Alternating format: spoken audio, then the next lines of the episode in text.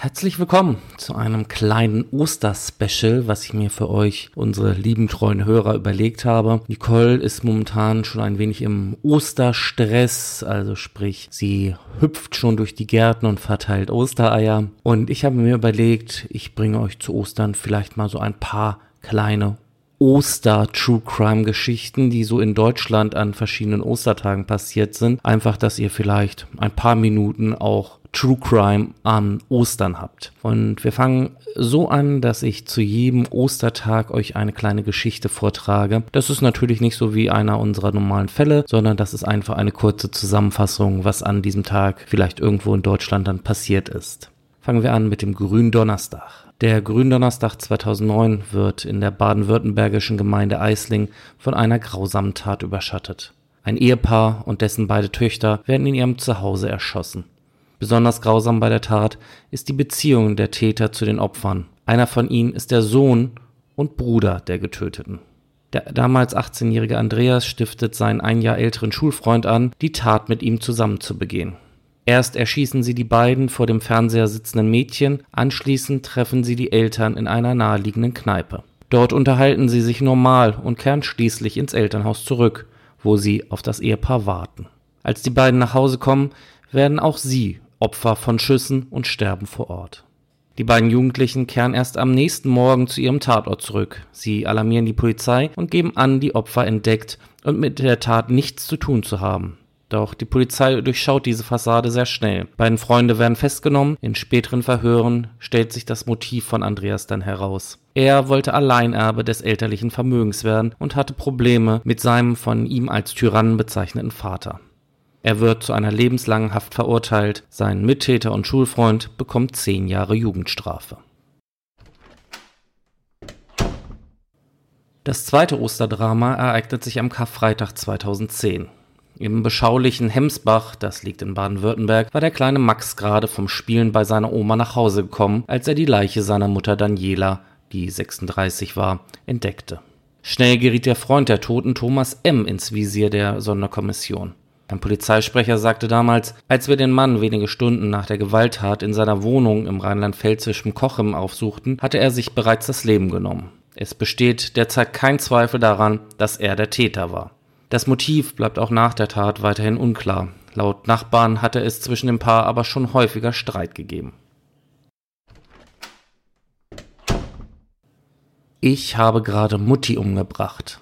Mit diesen Worten meldet sich Ibrahim A., der ist 73 Jahre alt, aus Schlebusch, das ist im Kreis Leverkusen in Nordrhein-Westfalen, am Ostersamstagabend 2010 telefonisch bei seiner Tochter. Dann legt er den Hörer aber auch schon wieder auf. Als die alarmierten Retter wenige Minuten später an dem Mehrfamilienhaus am Kühnsbusch eintreffen, hatte sich Ibrahim A. bereits mit einem Strick selbst das Leben genommen. Im Schlafzimmer fanden die Beamten die Ehefrau Inga A., 69 Jahre alt. Sie wurde in ihrem Bett erwürgt. Das Motiv für diese Tat ist laut Polizei der andauernde Streit des Paares. Am Ostersonntag 2010 findet die Polizei drei Leichen in einer Wohnung in Berlin. Im Stadtteil Tempelhof hatte Leon B., 25 Jahre alt, seine Freundin Monta K. und deren zweijährige Tochter Samantha getötet. Danach erstickte er sich selbst. Bei der Durchsuchung der Wohnung entdeckten die Beamten die Leichen der aus Lettland stammenden Monta im Kühlschrank. Ihre tote Tochter lag in einem Koffer. Laut Polizei wurde kein Abschiedsbrief gefunden, jedoch seien auf dem Computer des 25-Jährigen E-Mail-Entwürfe entdeckt worden. Diese legten den Schluss nahe, dass der Mann die Tat bereits lange geplant und begangen hatte.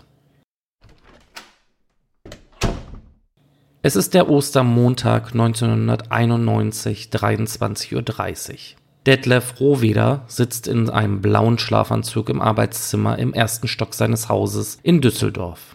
Dreimal feuert ein Scharfschütze aus einem Schrebergarten in 63 Meter Entfernung auf die Person im hell erleuchteten Zimmer und entkommt unerkannt.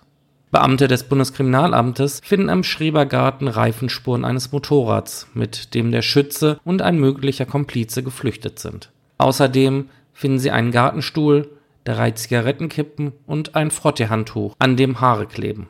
Rohweder ist zum Zeitpunkt seines Todes 59 Jahre alt. Der Jurist und Wirtschaftsprüfer mit zugehörigem SPD-Parteibuch ist zehn Jahre lang Staatssekretär im Bundesministerium für Wirtschaft. 1979 wird er dann Chef des Dortmunder Stahlkonzern Hösch. Kurz vor Ostern stellt seine Frau etwas Merkwürdiges fest. Nachts rufen Unbekannte an, an der Tür wird geklingelt, aber niemand ist zu sehen. Sicherheitsbeamte nehmen das nicht ernst. Anders als in Berlin ist Rohweder zu Hause ohne ständigen Personenschutz. In den Fenstern im ersten Stock seines Hauses fehlt Panzerglas. Am nächsten Tag geht ein Bekennerschreiben der Roten Armee-Fraktion ein. Einen Täternamen erhalten die Fahnder allerdings erst 2001, als sie mittels einer DNA-Analyse die Haare auf besagten Frottee-Handtuch am Tatort Wolfgang Grams zuordnen können. Grams hat sich 1993 bei einer versuchten Festnahme vermutlich aber bereits selbst getötet. Alle RAF-Prozesse seither haben in dem Fall Rohweder aber kein genaues Licht gebracht ebenso wenig alle Recherchen in den Akten der Stasi-Unterlagen. Der Fall Rohweder ist deshalb bis heute nicht abschließend geklärt.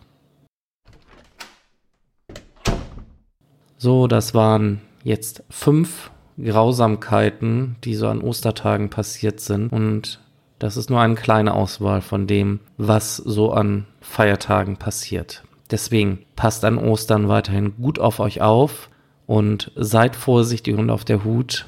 Und vor allem bleibt uns treu, denn am nächsten Donnerstag gibt es dann schon den nächsten Fall bei Northern True Crime. Bis dahin wünsche ich euch einen schönen guten Morgen, guten Mittag, guten Abend und frohe Ostern.